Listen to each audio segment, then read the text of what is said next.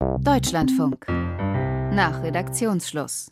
Der Medienpodcast. Im Studio ist Martin Krebers. Guten Tag. Bei uns geht es heute um das Spannungsverhältnis Politik und Hauptstadtjournalismus. Von zu viel Nähe und Kungelei wird da oftmals geraunt. Umso wichtiger, dass wir uns dieses komplexe Beziehungsgeflecht genauer ansehen.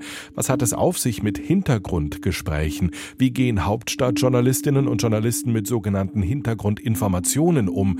Was darf zitiert werden und was nicht? Und welche Interessen haben Politiker, wenn sie Journalisten eine Information anvertrauen? Ihr hört heute eine Gastepisode, genauer gesagt die Folge 328 des Politik Podcasts vom 17. August 2023. Deutschlandfunk. Der Politik-Podcast. Folge 328. Es geht um Nähe und Distanz, um Vertrauen und vielleicht auch um Misstrauen. Wir hatten euch ja um Themenvorschläge gebeten, was euch so interessieren würde, jetzt auch in der Sommerpause, wo tagesaktuell unbedingt nicht so viel anfällt. Und der Umgang mit PolitikerInnen, das war ein sehr häufig genanntes Thema. Und deshalb vertiefen wir das heute in vielfältiger Runde mit Katharina Hamburger. Ich bin hier zuständig für die Berichterstattung über die Unionsparteien CDU und CSU und habe das Innenministerium im Blick. Stefan Detjen, ich leite das Hauptstadtstudio, gucke insbesondere auf den Bundeskanzler und die Bundesaußenministerin der Außenpolitik.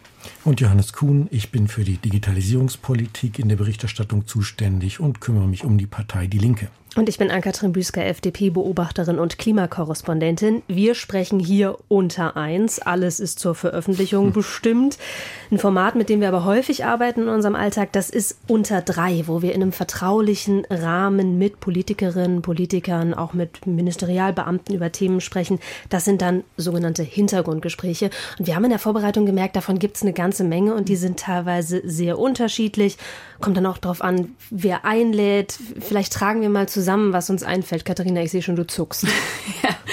Also es gibt ähm, die Hintergrundgespräche, zu denen wir eingeladen werden. Das heißt, ein Minister, eine Ministerin, ein ähm, äh, kann auch auf Staatssekretärsebene sein oder jemand von einer Partei, Fraktionsvorsitzende, laden uns ein zu einem sogenannten Hintergrundgespräch. Das hat meistens dann einen Anlass, wie zum Beispiel einen Koalitionsausschuss, der gerade zu Ende gegangen ist, um uns dann zu berichten unter drei. Darauf kommen wir sicher gleich nochmal, mhm. was, wie deren Einschätzung so ist.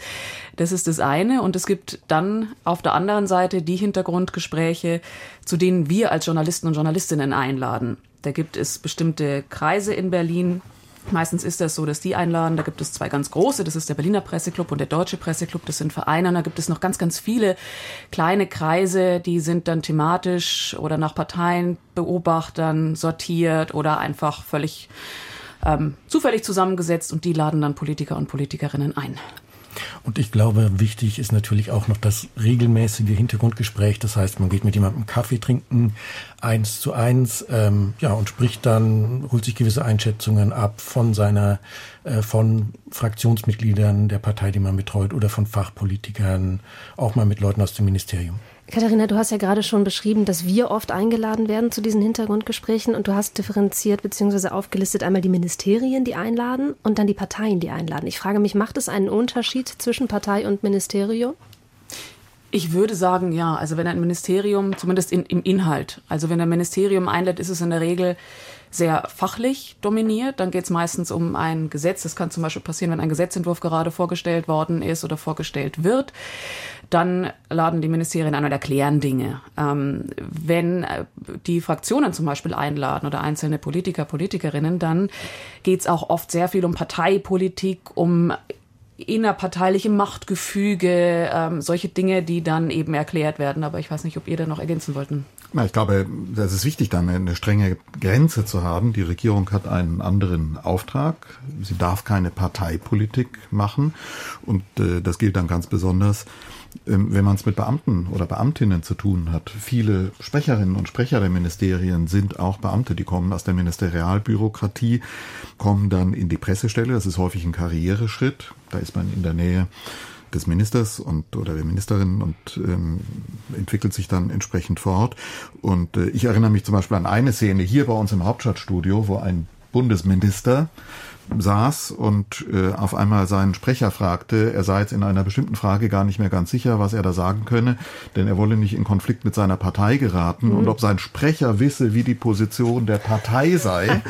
und der Sprecher guckte etwas irritiert und sagte dann, das könne er nicht sagen und sagte nur, er könne nur erklären, was die Position des Bundesverfassungsgerichts dazu sagt. Da hat er sehr klar diese Grenze mhm. gezogen und gesagt, ich bin hier der Sprecher des Ministeriums und hat dem Minister zu verstehen gegeben, die Frage war gerade unangemessen. Und was ich tatsächlich auch interessant finde, ist, dass ja die Fachleute aus den Ministerien, also wenn man jetzt beispielsweise mit einem Staatssekretär, einer Staatssekretärin spricht über die Themen, die kennen sich ja vielfach so viel besser aus als der Minister, die Ministerin. Und das ist natürlich total super, wenn man dann als Journalistin da wirklich auch in die Tiefe reingehen kann, um die Themen nochmal viel, viel besser zu verstehen. Wobei ich auch da vielleicht nochmal differenziere differenzieren würde zwischen dem Hintergrundgespräch, was einem Informationen gibt, die einem beim Verständnis helfen und, da, helfen. und dann gibt es ja auch durchaus Hintergrundgespräche, wo es eigentlich darum geht, parteipolitisch etwas aufzuladen. Da sind wir dann eher bei den Parteien, beispielsweise nach einem Koalitionsausschuss, wenn die Grünen einladen, wenn die FDP einlädt. Da geht es eigentlich darum, uns Journalistinnen und Journalisten eigentlich auch ein bisschen mit Informationen anzufüttern, die wir so aber ja eigentlich nicht verwenden können. Ja, vielleicht nochmal zu den, zu den Ministerien. Das ist ja interessant, dass es die Ebene gibt, in der Politik, in dem Umfeld, in dem wir uns bewegen, die sehr leicht zugänglich ist. Das ist alles, was politisch ist. Die wollen in die Öffentlichkeit gehen. Und dann gibt es gerade in den Ministerien die Ebene der äh, Fachbeamtenschaft, die eigentlich nicht in die Öffentlichkeit gehen wollen, auch gar nicht an sich in die Öffentlichkeit gehen dürfen. Und das ist natürlich besonders interessant für uns. Die sind sehr, sehr wichtig. Referatsleiterebene, Abteilungsleiterebene, das ist ja dann schon die Ebene der politischen Beamten, die auch entlassen werden können, wenn Regierungswechsel ist. Aber das sind die, die äh, sehr, sehr stark fachpolitische Entscheidungsprozesse in Ministerien steuern, Gesetzentwürfe machen, auch untereinander in der Bundesregierung abstimmen. Und da stößt man dann eben auf dieses, äh, auf diese geballte Fachkompetenz, auf das Fachwissen, das, äh, das für uns immer sehr interessant ist, auch im Abgleich mit den politischen Maßgaben, die wir wahrnehmen. Ich glaube, was du gerade gesagt hast, auch noch ähm, an Kathrin, ist, glaube ich, ganz wichtig, dieses, es, wir werden nicht eingeladen, weil wir uns alle gegenseitig so nett finden, ja, und weil ähm, Ministerien uns äh, toll finden und uns deswegen das mitteilen wollen und Politiker und Politikerinnen auch nicht, sondern weil die uns natürlich in irgendeiner Form eine Art Spin mitgeben wollen mhm. und ihre Sicht der Dinge erläutern wollen. Das, da würde ich auch gar nicht so zwingend die die Unterscheidung machen zwischen diesen Gesprächen auf Parteiebene und denen im Ministerien, sondern es ist bei allem in irgendeiner Form eines, ein Spin dahinter, eine bestimmte Erzählung, die Journalisten und Journalistinnen im besten Fall aus Sicht derjenigen, die diese Hintergrundgespräche machen, aufgreifen sollen und die in irgendeiner Form natürlich sich bei den Journalisten und Journalistinnen auch verankern sollen. Und ich glaube, was wichtig ist, wenn sich jetzt die Hörerinnen und Hörer vorstellen, wie ist das so bei einem Hintergrundgespräch, Hintergrundgespräch im Ministerium, das ist ja tatsächlich nicht immer so, dass da der Minister, die Ministerin dabei sitzt, sondern das kann zum Beispiel, wenn gerade ein Referentenentwurf raus ist, der noch in die Ressortabstimmung muss, dann kann das zum Beispiel passieren, dass da eben dieser Entwurf sozusagen durchgestochen wird, zur Verwendung freigegeben wird, aber tatsächlich ähm, ja Staatssekretär vielleicht und noch Abteilungsleiter da sitzen und dann erzählen, ähm, das wollen wir mit diesem Gesetzentwurf erreichen. Da hat der Minister noch gar nichts mit zu tun. Und äh, wie ihr richtig gesagt habt, die Ministerinnen und Minister haben ja oft auch äh, von den fachlichen Details und von der Genese so eines Gesetzes ganz äh, wenig Ahnung. Ich würde gerne einen kurzen Cut machen, weil ich glaube, wir verwirren unsere Zuhörerinnen und Zuhörer gerade ein bisschen. Johannes, du hast gerade zur Verwendung gesagt. Ich habe schon das Stichwort unter drei gebracht und eigentlich sind Hintergrundgespräche ja vertraulich und darüber soll nicht berichtet werden. Jetzt haben wir mal erzählt, die werden auch gemacht, um uns zu spinnen. Also wie gehen wir denn eigentlich mit dem, was wir da hören, um? Was heißt denn eigentlich unter drei? Ich glaube, das müssen wir erstmal erklären, ja. dass es drei Abstufungen gibt, die hier eine naja, Art ungeschriebene Regelungen sind für solche Gespräche. Du hast es gesagt, dieses Gespräch, das wir hier gerade führen, ist unter eins. Also alles, was wir hier sagen, ähm, darf gesendet werden, darf verwendet werden. Wir dürfen zitiert werden. Genau, wir dürfen zitiert werden. Ähm, jeder weiß, wer hier spricht, also dass wir vier hier zusammensitzen, was unsere Namen sind. Dann gibt es die Stufe unter zwei. Das heißt, es darf, was gesagt wird, verwendet werden, aber es darf die Quelle nicht genannt werden. Das sind dann diese aus Regierungskreisen, aus der Partei so und so heißt es. Also da möchte jemand zwar was mitteilen der Öffentlichkeit, aber aus irgendwelchen oft strategischen Gründen, dass nicht sein Name erscheint. Und das dritte ist dann eben unter drei. Und das heißt, es darf von dem, was erzählt wird und auch die Quelle nichts genannt werden, sondern das ist streng vertraulich. Und das ist ja auch der Raum, wo uns dann die Fragen erreichen, was passiert da eigentlich? Was, was erzählen die euch die ganze Zeit und ihr erzählt's nicht weiter? Ähm, da entsteht dann auch der Raum ja, der Vorwürfe, des Misstrauens, da wird gekungelt, äh, alle möglichen Vorwürfe, mit denen wir da auch konfrontiert werden. Ich glaube, das ist wichtig, auch deswegen zu erklären, wie wir damit umgehen, warum sowas stattfindet. Und ähm, für uns heißt das, diese unter drei Gespräche, diese Hintergrundgespräche sind zunächst mal wichtig, um zu verstehen, wie jemand tickt. Mhm. Also um erklären zu können, was meinen Politikerinnen und Politiker. Für die ist unter drei zunächst mal eine Möglichkeit, etwas freier zu sprechen, im Wissen darum, nicht alles, was jetzt hier gesagt wird, steht sofort morgen in der Zeitung. Zu unserer Professionalität, zu dem, was man auch lernt, gehört es dann aber auch zu wissen, dass die natürlich auch wiederum ein Interesse daran haben, wenn sie so mit uns sprechen. Also ähm, regelmäßig kommt es vor, dass einer einem tief in die Augen schaut und sagt, jetzt sage ich Ihnen was, das ist aber streng unter drei und man ahnt sofort, der will eigentlich, dass ich das nicht morgen, aber in irgendeiner Form, dass das durchsickert, dass das Teil des öffentlichen Diskurses wird. Also auch dieses unter drei wird benutzt, um zu instrumentalisieren, um Spins zu vergleichen und ich finde, das ist was, was man dann häufig auch erst im Laufe der Jahre wirklich lernt, das genau zu verstehen, einzuschätzen, äh, wie das benutzt wird. Und natürlich gehen wir dann auch mit den Dingen, die wir da hören, so um, dass wir nicht sofort in ein Studio erzählen und gehen und das weitererzählen, sondern das ist ja etwas, was man sozusagen mit in den Rucksack steckt, in weitere Gespräche geht mit Beispielsweise, wenn man jetzt bei einer Partei war, geht man zu, weiteren Akteuren aus der Partei, fragt nochmal Dinge ab in vertraulichen Gesprächen und man sammelt ja sozusagen Bausteine, aus denen sich dann am Ende ein großes Bild ergibt und nicht ein Hintergrundgespräch naja. wird zum Ausgang für irgendetwas. Und, und, das ist es ja, ne? Also die Frage ist immer, was bringt uns das eigentlich? Ihr dürft ja nichts erzählen, warum geht er denn da überhaupt hin? Mhm. Ja? Aber dass wir die Möglichkeit haben, Dinge auch einzuordnen und genau eben dann, wenn äh, bestimmte Dinge in der Welt sind und gesagt werden, dass wir wissen, wie die einzusortieren sind, wie die einzuordnen sind. Und das ist ja eine ganz wichtige Aufgabe von uns als Journalisten und Journalistinnen. Also praktisches Beispiel, wenn ich erklären muss, wie tickt der Bundeskanzler in der Ukraine-Politik, mhm. wie ist das mit den Waffen, mit den Leopardpanzern und so weiter, dann kann ich das ganz gut erklären und kann diese Erklärung erzeugen im Abgleich von den Dingen, die der Bundeskanzler öffentlich sagt, in einem Wissen, wie er in einer anderen Stufe spricht, nämlich wenn er unter dreien im Hintergrundgespräch ähm, redet, wissend, dass er mir da auch nicht alles erzählt, dass es da nochmal Stufen gibt, wo im Kanzleramt gesprochen wird und niemand ist dabei, jedenfalls äh, kein, keine Journalistinnen oder Journalisten.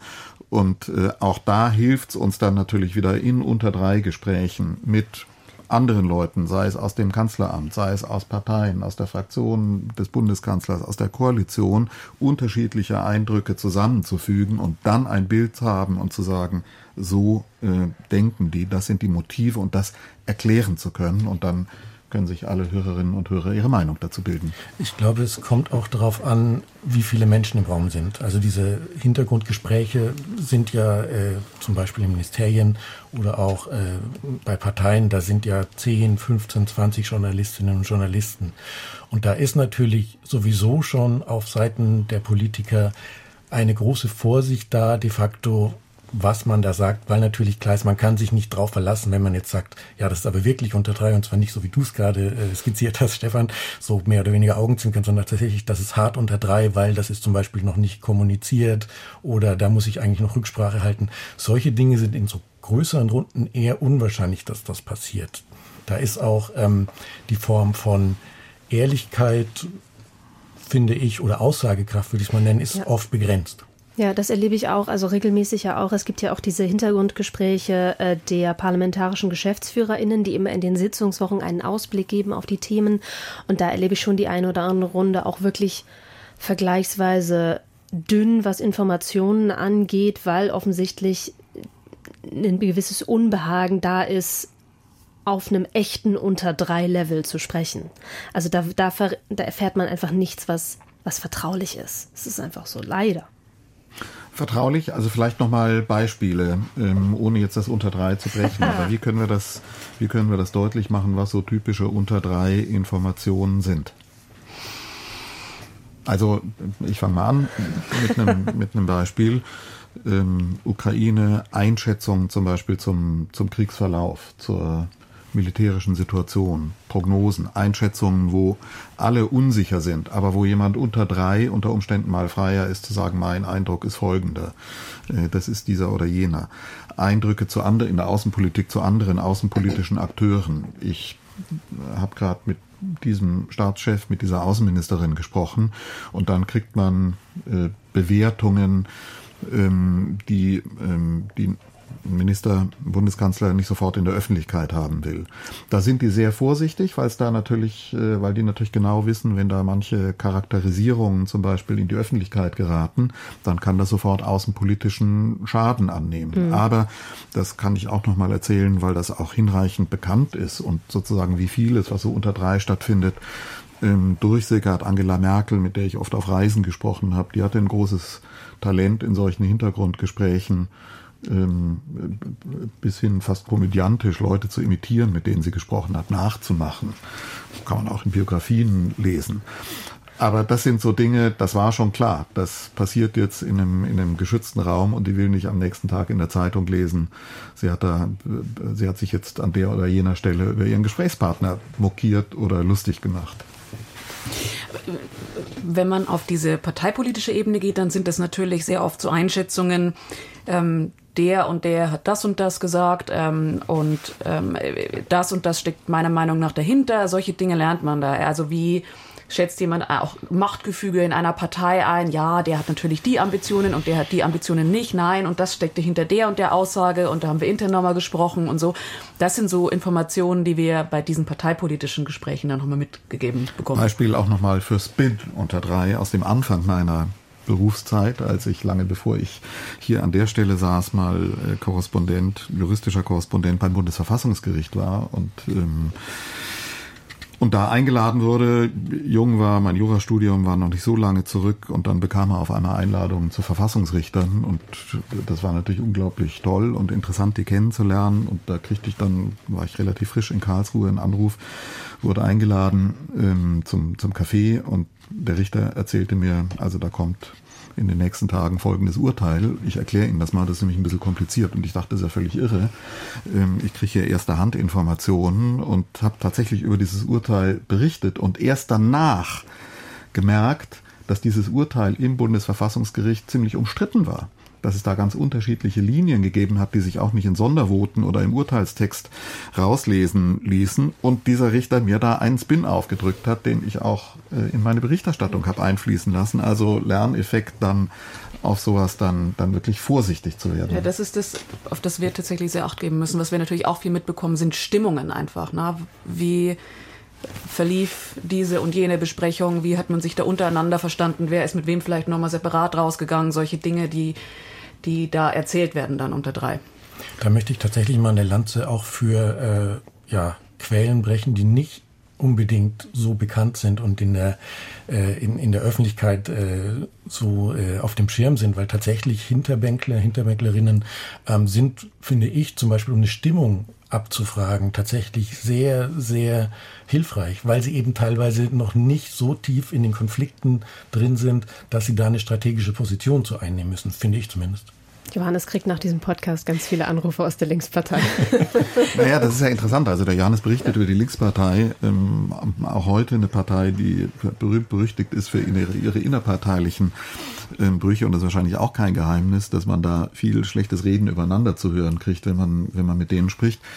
Das ist bei allen Parteien in, in Schattierungen so, aber das gilt eben tatsächlich für alle Parteien. Also jetzt auch diejenigen, die über die AfD berichten bei uns, Nadine Lindner, Volker Findhammer, äh, können natürlich auch erzählen, äh, dass da genauso wie bei allen anderen die Hintergrundgespräche eine Rolle spielen, dass die benutzt werden zwischen den Parteiflügeln, dass da übereinander gesprochen wird und dass diese Form der Hintergrundgespräche, die es auch dort gibt, auch mit der Unter-drei-Regel, ähm, dass die natürlich für uns genau die gleiche Bedeutung haben, einzuschätzen, wohin entwickelt sich eine Partei, welche internen Machtkämpfe gibt es da, welche Rivalitäten werden da ausgefochten. Ich glaube, was man auf jeden Fall festhalten kann, das haben wir jetzt rausgearbeitet, dass auch von Seiten der Politikerinnen und Politiker der Ministerien mit diesen Informationen, die wir da bekommen, immer auch Politik gemacht wird.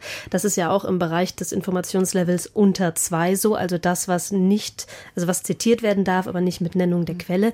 Das kann man jetzt in dieser Koalition ganz interessant beobachten. Nach Koalitionsausschüssen kommen inzwischen häufig unter zwei Papiere aus den jeweiligen Pressestellen der Parteien wo aus Parteiperspektive nochmal zusammengefasst wird, worauf man sich denn verständigt hat, welche großartigen Leistungen man denn jetzt umgesetzt hat. Das kommt teilweise auch aus dem Bundeskabinett in der Kabinettssitzung, als das Heizungsgesetz beschlossen wurde. Wir erinnern uns ja noch, es gab die Protokollerklärung aus dem Finanzministerium, dass das alles noch nicht ganz so rund ist. Da hat danach das Finanzministerium auch eine unter zwei Erklärung verschickt, einen Spin gegeben. Das kann ich jetzt so sagen, weil das inzwischen rauf und runter berichtet wurde tatsächlich, dass das kam.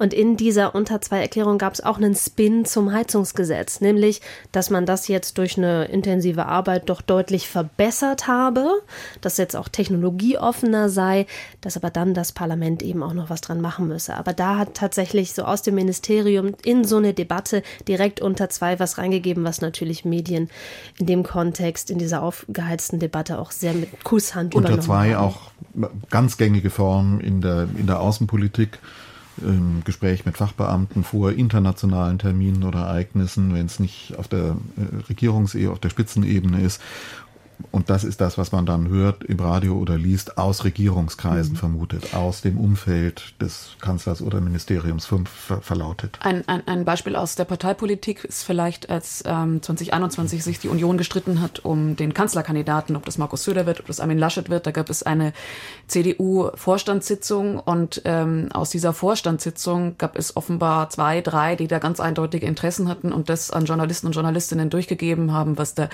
besprochen worden ist auch mit, sehr, mit einem sehr eindeutigen Spin. Und das ist dann von denjenigen nachts um eins oder ich weiß nicht, Mittag. Es, es war auf jeden Fall mitten in der Nacht und ich saß vor meinem Handy und habe die ganze Zeit Twitter geguckt, weil diese Kollegen das dann über Twitter einfach rausgehauen haben als Zitate.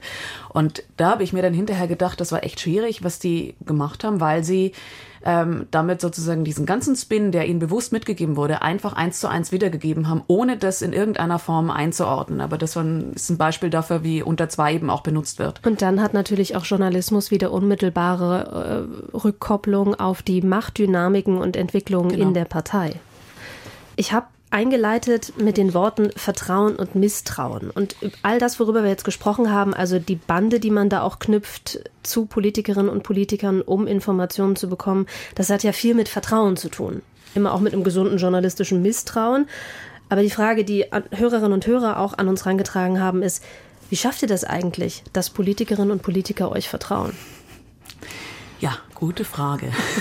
ich glaube, auch das kann man abstufen. Also wie du sagst, Ann-Kathrin, das ist ein Mischungsverhältnis. Also ein Misstrauen gehört zu unserem Beruf. Glaube erstmal gar nichts. Hab immer eine äh, professionelle Distanz und hinterfrage alles, was du hörst. Äh, prüfe es auf seine Glaubwürdigkeit. Gleichzeitig äh, ist ja vieles von dem, was wir hier sprechen, ist jetzt ist politische Kultur in dem Land und wir sehen, wie politische Kulturen sich in unterschiedliche Richtungen entwickeln, wie sie zerstört werden, wie sie verfallen und dazu äh, gehört auch, wenn Vertrauen in der Politik vollkommen erodiert und umgeschaltet wird in eine Kultur des völligen, totalen, gegenseitigen Misstrauens. Und deshalb würde ich sagen, gehört zu unserer politischen Kultur auch, dass es ein bestimmtes Maß an Vertrauen geben kann. Zum Beispiel, das würde die Bundesregierung für sich in Anspruch nehmen, dass wenn die Bundesregierung spricht, wenn Regierungssprecher reden, dass die nicht lügen, dass die nicht, ähm, dass die nicht, äh, nicht falsche Informationen bewusst in die Öffentlichkeit geben, was dazu führt im Ergebnis, dass viele Erklärungen sehr schwammig klingen, dass die ungenau sind oder dass die ausweichend sind. Aber das Motiv ähm, ist, wir wollen auf keinen Fall was, was Falsches sagen. Und wir erleben andere politische Kulturen, wo sozusagen die, die ausdrückliche, explizite Lüge zum alltäglichen Umgang miteinander gehört. Und das ist hier jedenfalls Ich hoffe nicht, dass man sagen muss, noch, das ist hier anders. Wobei man da schon festhalten muss, man kann natürlich auch, indem man nichts sagt, einen Teil von Wahrheit weglassen, was dann Absolut. immer noch keine Lüge ist, aber eben auch genau. die Frage am Ende nicht beantwortet. Aber das ist eben, ne? die Lüge ist hm. Trump, der sagt, ich bei meiner Inaugurationsfeier waren, was hat er gesagt, Millionen Menschen auf der Mall und es war offenkundig gelogen. Und dieses Maß an, an Lüge, mit dem, das ist nicht Teil unserer politischen Kultur. Und da, wo wir es ertappen, wird es, wird es hart sanktioniert. Es wird nicht akzeptiert. Okay, das ist also das Grundvertrauen, die sagen, keine bewusste Lüge, in, beispielsweise in der Bundespressekonferenz. Katharina, ich habe dich abgebrochen. Nee, alles gut. Ich glaube, ähm, dann ist nochmal diese Frage eben dieses, dieses grundsätzlichen Vertrauensverhältnisses von Politikern und Journalisten und Journalistinnen, die wir haben, wenn wir in solche Hintergrundgespräche mhm. nochmal gehen. Ähm, und da würde ich sagen, eben, wie du sagst, ne, Misstrauen gehört dazu. Das andere ist, dass dieses Vertrauen nicht verwechselt werden darf mit so einem persönlichen Vertrauen, dass wir zu Vertrautheit. Ja, Vertrautheit, die wir zu Freunden haben, die wir zu, zu Partnern, Partnerinnen haben, sondern dass das ein eine Art des professionellen Vertrauens ist und jeder sich, glaube ich, ständig bewusst ist, in welcher Situation wir sind und dass das eine, eine Gratwanderung ist zwischen Distanz und, und, und Nähe. Und das ist, glaube ich, was, was man nicht so richtig mit einem erklären kann, wie kommt das eigentlich zustande, weil das so, so schwer greifbar ist, sondern dass das ein Teil unseres professionellen Berufsverständnisses ist, wie man eben damit umgeht, dass wir nicht in eine Kumpelei verfallen, ähm, aber dass wir trotzdem schauen, dass wir einen, einen Zugang haben zu Politikern und Politikerinnen. Wobei ich das Gefühl habe, dass manche Journalisten, muss ich das gendern? Nee, ich kenne nur Journalisten, tatsächlich auch darauf setzen, äh, an der Stelle äh, rumzukumpeln und dadurch eine gewisse Nähe herzustellen zu politischen Akteuren. Kann natürlich auch ein Zugang sein, dass man sich auf diese Art und Weise Vertrauen und Vertrauen Vertrautheit auch erarbeitet, würde ich jetzt journalistisch eher ein Fragezeichen dran machen, aber kann auch ein Stil sein. Ja, ich, also ich, ich glaube, es ist auch so schwer zu fassen, weil es ähm, so viele Komponenten da dazukommen. Also das eine ist eben, ne, wie, wie viel Kumpelei quasi mache ich, um mir dieses Vertrauen zu erarbeiten. Aber dann kommen natürlich auch noch in irgendeiner Form persönliche Faktoren mit rein. Mhm. Also äh, zum Beispiel regionale Herkunft oder oh ja, ist, oh ein, ja. ist ein Faktor. Ähm, auch grundsätzlich Menschen, wir sind alle Menschen. Das heißt, da kommt auch mit rein, wie gut versteht man sich mit mhm. jemandem. Das muss nicht heißen, dass ich mich mit der Person ähm, nur freundlich austausche, sondern dass man da vielleicht auch hart miteinander spricht und diskutiert. Aber dass das alles natürlich mit eine Rolle spielt in dieser Frage Vertrauen. Also ich wollte nur noch zu Protokoll geben, dass mir auch Kolleginnen einfallen, die große Näheverhältnisse bis hin zur Ehe mit Politikern einschließlich amtierenden Bundesministern eingehen. Stimmt. wir müssen, glaube ich, wenn wir über dieses, bei diesem Thema sind, über das Deutschlandfunk-Standardthema sprechen, duzen oder siezen. Im Regelfall siezen. Also, Im Regelfall, du sagst es schon. Ja. Ihr habt schon auch Politikerinnen und Politiker, die ihr duzt, oder? Es gibt da, ist jetzt, glaube ich, eine Frage der, wie sich das entwickelt hat. Ich, da könnt ihr mir wahrscheinlich zustimmen, dass es, dass es Leute gibt, die kennt man aus einem vorher anderen Umfeld. Mhm.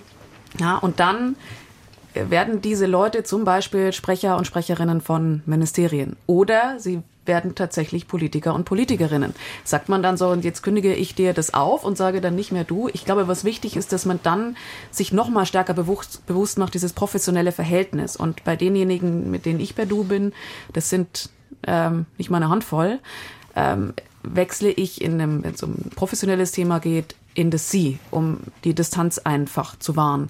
Aber ich habe auch schon erlebt, dass Politiker versuchen, das zu nutzen. Also ich bin, als ich gerade hier angefangen habe, da war ich ganz jung und ähm, äh, hatte noch nicht so viel Ahnung von diesem Betrieb, kam frisch aus dem Volontariat und dann drückte mir ein Politiker das auf mit den Worten, naja, wir sind doch beim Du, gell? Und ich war völlig irritiert und völlig überrumpelt und habe das erstmal zugesagt, habe das dann aber später zurückgenommen, weil mir das einfach zu viel war und ich die Person erstmal überhaupt nicht kannte und das finde auch nicht brauche für ein professionelles, äh, für, für, meinen, für meinen Job. Ne? Ja, ich glaube, dass es generell einen Kulturwandel gibt und dass du gewöhnlicher wird. Also mhm, zum Beispiel auch, wenn man in den Eindruck. Bundestag schaut, das finde ich total mhm. interessant mhm. zu sehen, wie da untereinander geduzt wird, nicht nur innerhalb Fraktionen, sondern fraktionsübergreifend. Also ich glaube, selbst von der Union, die schaust du jetzt inzwischen intensiver an, in die Linksfraktion gibt es Duzverhältnisse und ähm, und in der Koalition sowieso zwischen Union und FDP. Also es wird, das Du wird, wird viel gewöhnlicher. Ähm, ich glaube auch, dass es äh, in einer langen Perspektive, wenn wir jetzt über Du und Kumpeleien sprechen, auch so ein, so ein Kulturwandel im Journalismus gibt und eigentlich die Kumpeleien früher, ich sag mal, also früher wirklich Bonner Republik, dass die noch in einer ganz anderen Weise üblich waren, weil sich der ganze Journalismus da auch viel stärker in auch parteipolitisch geprägten Netzwerken organisiert hat. Also die Hintergrundkreise, von denen wir eben geredet haben, die waren früher äh, zu einem ganz großen Teil parteipolitisch organisiert. Da gab's und gibt es nach wie vor noch die gelbe Karte. Das war ein sozialdemokratisch orientierter Hintergrundkreis. In Bonn gab es den Ruderclub, das war der unionsnahe äh, Hintergrundkreis. Und, ähm, und, und da sind Nähe und enge Verhältnisse verstanden, entstanden, die ich heute so nicht mehr wahrnehme. Ich glaube, dass es einen Generationenwandel gegeben hat, wo insgesamt die Distanz eigentlich größer geworden ist und die jüngere Generation von Journalistinnen und Journalisten sich nicht mehr in der Art und Weise durch Parteiverbundenheiten definiert. Da gibt's Ausnahmen, das ist nicht weg, aber es ist nicht mehr so üblich, wie es das mal gewesen ist. Und ich finde ja, das Beispiel 50er, 60er, 70er, 80er, 90er zeigt ja, dass sozusagen Kumpelei nicht vom Du und vom Sie abhängig ja. ist, weil man sich ja, ja. damals eben standesgemäß gesiezt hat. Ich persönlich finde das Siezen ähm, wahnsinnig angenehm, weil es tatsächlich eine natürliche Distanz schafft führt manchmal zu seltsamen Situationen. Ich war mal mit der Linken ähm, auf Lesbos auf einer Delegationsreise, um da die Situation der Flüchtlinge anzugucken. Und da war noch ein Kollege dabei, der hat, äh, die haben sich alle geduzt, die linken Delegationen, und der Kollege hat auch alle geduzt. Und ich habe alle gesiezt. Was dazu geführt hat, dass sozusagen ich der Einzige war, der immer gesiezt wurde in einem, ja, in einem Verhältnis, wo man dann mehrere Tage miteinander unterwegs ist, was so ein bisschen absurd war, aber tatsächlich äh, in Sachen Professionalität ich ganz gut fand.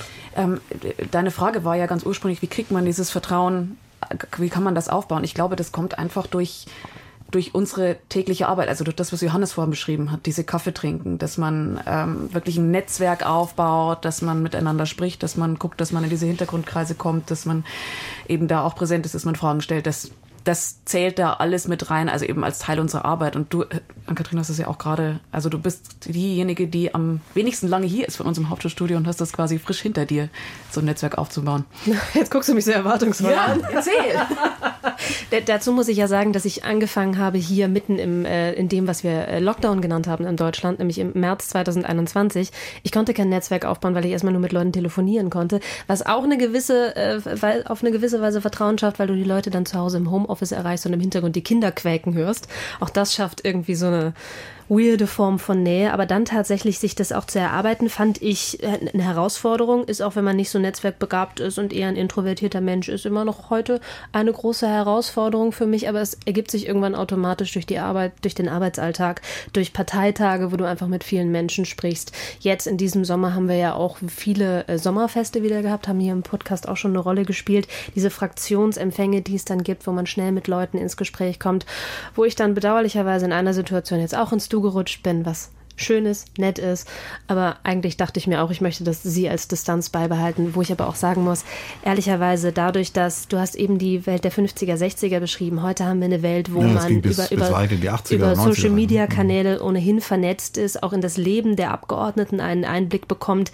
Die wiederum folgen einem dann auch auf Instagram sehen, was im eigenen Leben passiert. Alle duzen sich auf diesen Plattformen ohnehin. Das schwappt dann, finde ich, tatsächlich auch in den Arbeitsalltag hinein. Aber es muss eben nicht heißen, dass man nicht doch auch eine kritische psychische und, Distanz zueinander ja, haben und das, kann. Das muss dann definiert werden, denn sozusagen, wenn wir jetzt hier den Begriff des Vertrauens verwenden, dann ist das ja, würde ich sagen, in dem Sinne ähm, sollte das ein Vertrauen sein, das ein Vertrauen in die Rollensicherheit ja. ist. Also mhm. äh, der Politiker sollte darauf vertrauen können, dass der Journalist seine Rolle professionell mhm. wahrnimmt. Das heißt, äh, mit, mit Informationen glaubwürdig umgeht, verantwortungsbewusst umgeht, ähm, zum Beispiel ähm, das, was, was ein Gesprächspartner einem sagt, fair wiedergibt. Das ist unsere Rolle als Journalist und der Politiker hat eine Rolle, uns Dinge zu erklären, sich selber zu erklären.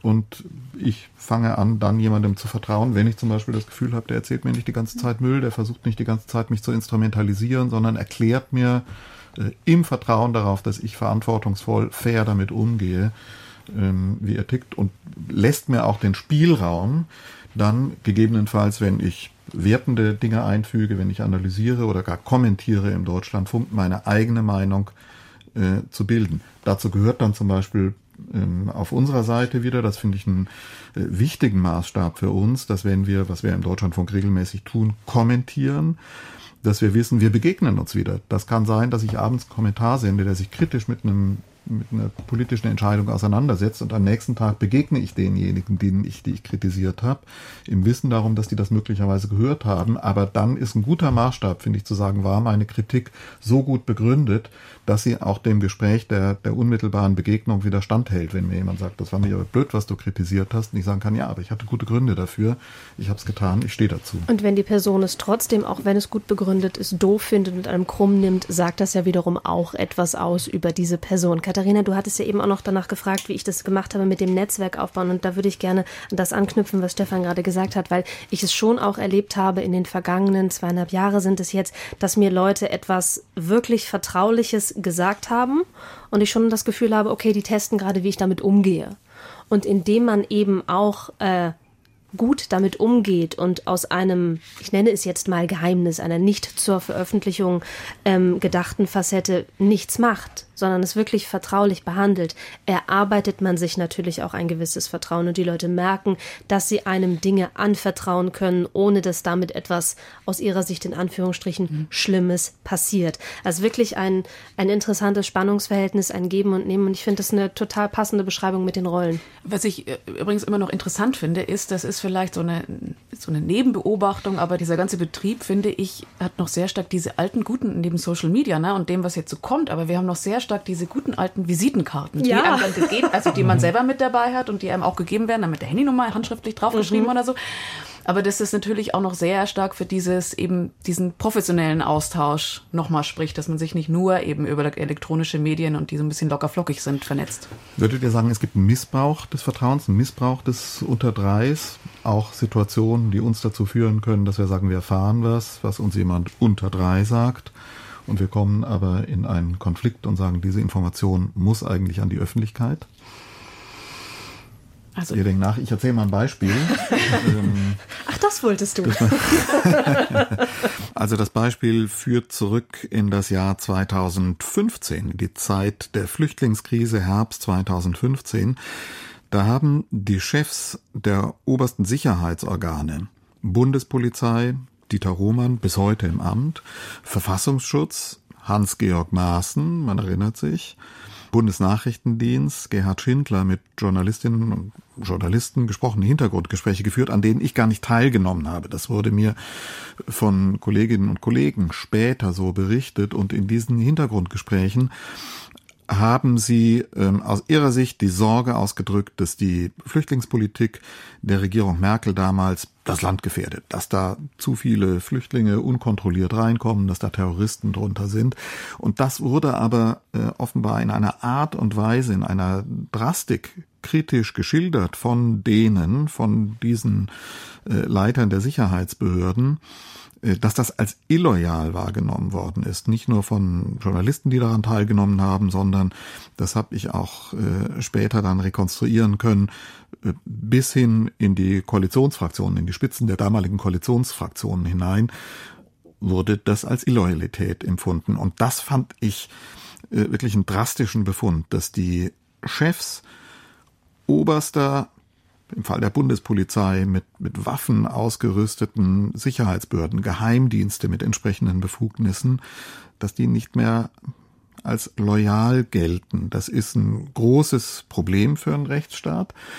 Ich habe das äh, kürzlich in einem unserer Zeitzeugengespräche, Deutschlandfunk Zeitzeugen im Gespräch mit Thomas de Maizière, dem damaligen Bundesinnenminister, nochmal angesprochen. Das kann man jetzt demnächst hören bei uns im Programm.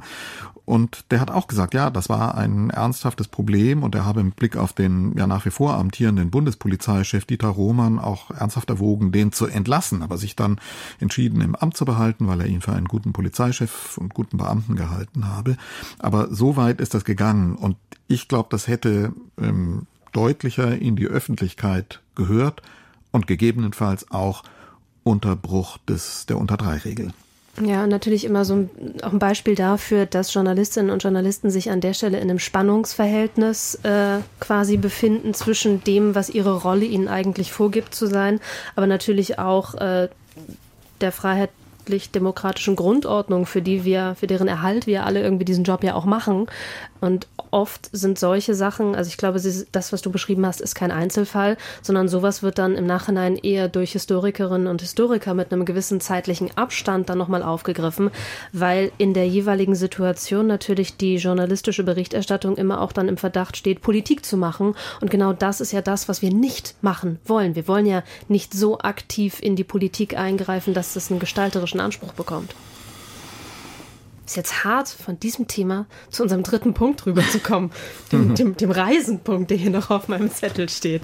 Aber Reisen, weil ja. auch dazu viele Fragen gekommen sind, sollten wir ihn aufgreifen, ähm, weil viele von uns einer vor allem ganz viel, nämlich du, Stefan, weil du für den Kanzler und die Außenministerin zuständig bist, bist viel auf Reisen. Und eine Frage, die tatsächlich viele Hörerinnen und Hörer gestellt haben, also wenn Baerbock jetzt nach Kolumbien fährt, Beispiel, wie läuft das dann ab, dass jemand von uns mitkommt? Also da gibt es äh, Akkreditierungsaufrufe der ähm, Ministerien oder des Bundespresseamtes im Fall des Bundeskanzlers und man kann sich bewerben dafür oder man kann sich, man kann den Wunsch anmelden, da mitreisen zu können. Und das heißt dann, man reist im Flugzeug der Flugbereitschaft der Bundeswehr ähm, reist man mit, ist äh, nicht Teil der offiziellen Delegation, aber ähm, als Pressebegleitung im Tross sozusagen ähm, des Kanzlers oder der Außenministerin dann unterwegs. Da gibt's eine Praxis, dass zum Beispiel Nachrichtenagenturen, die Deutsche Presseagentur, die von allen großen Zeitungen, öffentlich-rechtlichen Rundfunk als Gesellschafter mitgetragen wird, also sozusagen ein Interesse aller Medien bedient, dass die eigentlich immer dabei sind, dass private Fernsehsender, öffentlich-rechtliche Fernsehsender immer dabei sind und ansonsten eine, eine Mischung von verschiedenen Medien, bundesweite Medien, regionale Medien und das wird auch immer wieder mal abgewechselt. Also wir sind da auch nicht immer dabei. Und ähm, dann kann man da mitreisen, kann die Politiker erleben bei ihrem Handeln, ist bei Pressekonferenzen dabei, hat auf diesen Reisen dann die Gelegenheit zu einer Reihe von Hintergrundgesprächen. Es gibt dann beim Kanzler regelmäßig auf dem Flug ein Hintergrundgespräch. Entweder kommt er zu uns in den hinteren Teil des Flugzeugs, wo wir Journalisten sind, oder man trifft sich vorne in so einer Besprechungskabine und sitzt da zusammen und führt eine Stunde, anderthalb Stunden ein strukturiertes Hintergrundgespräch. Das gleiche kann sich auf Reisen auch mal abends ergeben, dass man sich in einem Besprechungsraum im Hotel trifft und auch da nochmal äh, ein Hintergrundgespräch führt. Wer bezahlt das? Das bezahlen wir. Da gibt's äh, bestimmte Rechnungssätze, Berechnungsmethoden, die werden uns von der Flugbereitschaft der Bundeswehr dann mit erheblichem zeitlichem Abstand, das dauert immer ewig, bis man die kriegt, werden die uns äh, in Rechnung gestellt und auch Hotels zahlen wir selber. Da möchte ich mal in den Raum werfen, braucht es diese dieses Mitreisen, braucht es das wirklich alles? Ich will nicht, ich bin jetzt natürlich jemand, der jetzt nicht besonders oft auf Reisen ist, ähm, weil äh, der Digitalminister jetzt nicht so oft davon, äh, wegfährt, aber tatsächlich finde ich, dass vieles von diesem Berliner Korrespondenten begleiten den Kanzler, die Außenministerin irgendwo hin, noch aus einer Zeit kommt, wo es tatsächlich so war, wenn die Politiker, ähm, wenn Minister ins Ausland gereist sind, dass dann von dort niemand hätte berichten können und dass auch keine andere Möglichkeit gegeben hätte, als dass Korrespondenten ähm, das sozusagen wiedergeben. Aber inzwischen, wenn jetzt, nehmen wir mal an, Herr Scholz, Frau Baerbock reisen nach Madrid oder Stockholm, da frage ich mich, wieso muss da ein Flieger voller Journalisten mitfahren? Weil die PK kann ich im Zweifelsfall streamen. In Madrid gibt es mhm. äh, ganz viele Medien noch Korrespondenten, die zum Beispiel sehr viel besser wissen, was die Interessen der spanischen Regierung sind. Also ich bin da nicht so, äh, nicht so ganz von überzeugt von diesem Konzept, auch von dieser Gipfelei, den G20-Gipfeln etc., wo dann letztendlich Journalisten in gigantischen Hallen darauf warten, dass äh, zwölf Stunden warten, dass zehn Minuten irgendwie ein Pressestatement mhm. vom jeweiligen Regierungschef gemacht wird. Also das finde ich, letztendlich wäre die Arbeitskraft besser aufgehoben, wenn man sagen würde, ähm, bleibt daheim, recherchiert, äh, ist mhm. mehr mitgeholfen. Also ähm, ich, ich sehe die ganze, ganze Ambivalenz, was diese Gipfelveranstaltungen angeht, unbedingt. Diese Situation, die du schilderst, man ist da auf einem G20 oder G7-Gipfel in einem Pressezentrum, äh, oft Dutzende und ich erinnere mich an einen mehr als 100 Kilometer entfernt vom eigentlichen Tagungszentrum. Ähm, und man fragt sich, was kriege ich hier eigentlich mit, was ich nicht genauso ähm, zu Hause mitbekäme. Ähm, dann gibt's trotzdem auch dort immer wieder Begegnungen, Möglichkeiten zu Hintergrundgesprächen, zu Briefings mit Akteuren, häufig auch Begegnungen mit ausländischen Vertretern, Regierungssprechern ausländischer Regierungen. Also es sammelt sich dann insgesamt doch eine Menge zusammen, so dass ich auch von diesen Veranstaltungen meistens zurückgeflogen bin und gedacht habe, nee, da hast du jetzt schon eine Menge an Informationen mitbekommen weil du jetzt gesagt hast, äh, Madrid, Stockholm, innereuropäische Reisen, die werden meistens nicht begleitet. Da reisen die inzwischen innerhalb der EU in der Regel so wie in Inlandsreisen. Ähm, das gilt als politischer Alltag, aber diese größeren Auslandsreisen außerhalb Europas, auch da, ich würde sagen, für mich sammeln sich da immer doch dann auf diesen Reisen sehr, sehr viele Erkenntnisse ein. Konkretes Beispiel, also ich war mehrfach im, im Land Niger, Niger, über das wir jetzt gerade sehr viel sprechen, auf solchen Delegationsreisen. Da ist man dann nicht nur in der Pressekonferenz mit dem, äh, mit den inzwischen, ja, mit dem abgesetzten ähm, Präsidenten oder seinem Vorgänger Issoufou, sondern man hat äh, Termine. Ich war da in einem, in einem Dorf, wo nigrische Bauern mit Geflüchteten aus Mali zusammengelebt haben. Ich war in einem Fluchtzentrum der, ähm, der internationalen Organisation für, für Migration, wo Menschen untergebracht waren, unter, versorgt wurden, die äh, auf dem Rückweg waren, also die nach versucht hatten, durch die Sahelwüste zu flüchten, dann es geschafft hatten, lebend zurückzukommen, weil sie in Libyen nicht durchgekommen sind. Das waren sehr eindrucksvolle Begegnungen. Und gleichzeitig weiß ich, dass ich damit natürlich eine ganz begrenzte Perspektive habe, dass es wichtig ist, dass wir noch vor Ort Korrespondenten haben, die das Land wirklich kennen. Aber diesen Ausschnitt, Eindrücke aus einem Land und zu sehen, wie unsere Regierungsmitglieder dort agieren, das finde ich ist doch eine wertvolle Perspektive, die es erlaubt, sich da eine gute Einschätzung zu bilden. Aber in dem Fall ist es ja kein selbstgewählter Ausschnitt. Es ist ja nicht so, dass du gesagt genau. hast, äh, Frau Baerbock, ich bin jetzt mal zwei ja. Tage weg und fahre da in dieses Dorf und habe es mir selber organisiert, sondern tatsächlich, das wird ja vermittelt von ja. der deutschen Regierung oder von der nigerischen Regierung. Und tatsächlich ist, werden einem dann sozusagen Eindrücke oder Quellen ähm, ja, zugeführt, präsentiert, die natürlich auch etwas aussagen sollen. Da wird ja. natürlich jetzt nicht der nigerische Präsident, der damalige, wird jetzt wahrscheinlich nicht irgendwie äh, geladen haben zu einem Dorf, wo alle äh, die Regierung schlimm finden und irgendwie die äh, Opposition äh, eine eigene Truppe oder sowas aufstellt. Also das naja. finde ich sehr mhm. problematisch.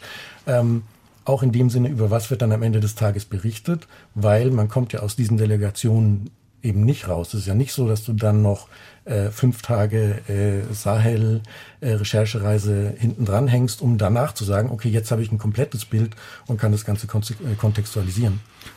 Genau, aber ich kann im Wissen darum, um die Begrenztheit dieses Ausschnitts berichten. Ich weiß es. Ich kann auch versuchen, mir ein Bild zu machen, indem ich mit Unabhängigen, mit NGOs zum Beispiel spreche, ähm, um abzugleichen, werden mir da Potemkinsche Dörfer vor, vor Augen geführt.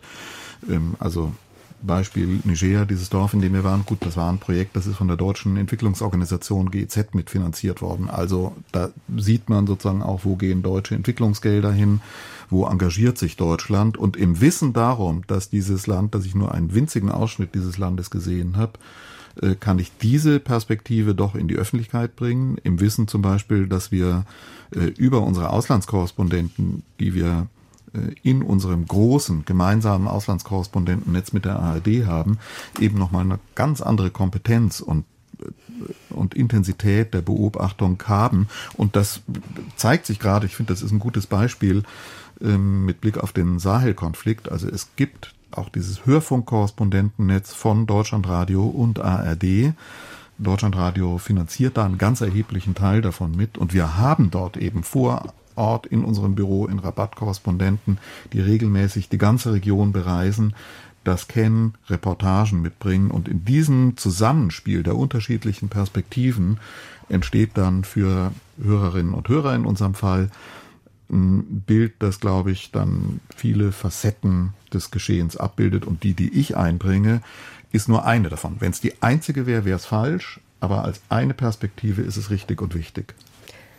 Ich finde, auch das zeigt ja nochmal ganz schön die Schwierigkeiten oder sagen wir vielleicht besser die handwerklichen Notwendigkeiten, die unsere Arbeit mit sich bringt, unser Job mit sich bringt.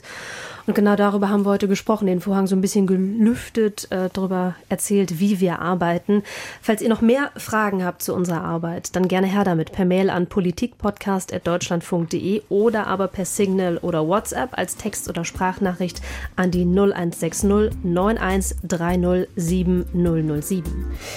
Und wer jetzt im Sommer außer dem Politik-Podcast noch gerne mal was Neues hört, für den haben wir eine Empfehlung. Wir wollen euch einen Deutschlandfunk-Podcast ans Herz legen. KI verstehen heißt der. Es geht da um viele Fragen um künstliche Intelligenz. Die werden dort geklärt und ist da zu finden, wo ihr auch diesen Podcast hört. Am besten natürlich immer in der Deutschlandfunk Audiothek. Und er ist unter anderem mit unserem Redakteur Moritz Metz, an den schon mal vielen Dank für diesen Podcast und auch an die Technik Carsten Püschel. Und damit verabschieden wir uns. Bis zum nächsten Mal. Tschüss. Tschüss. Tschüss.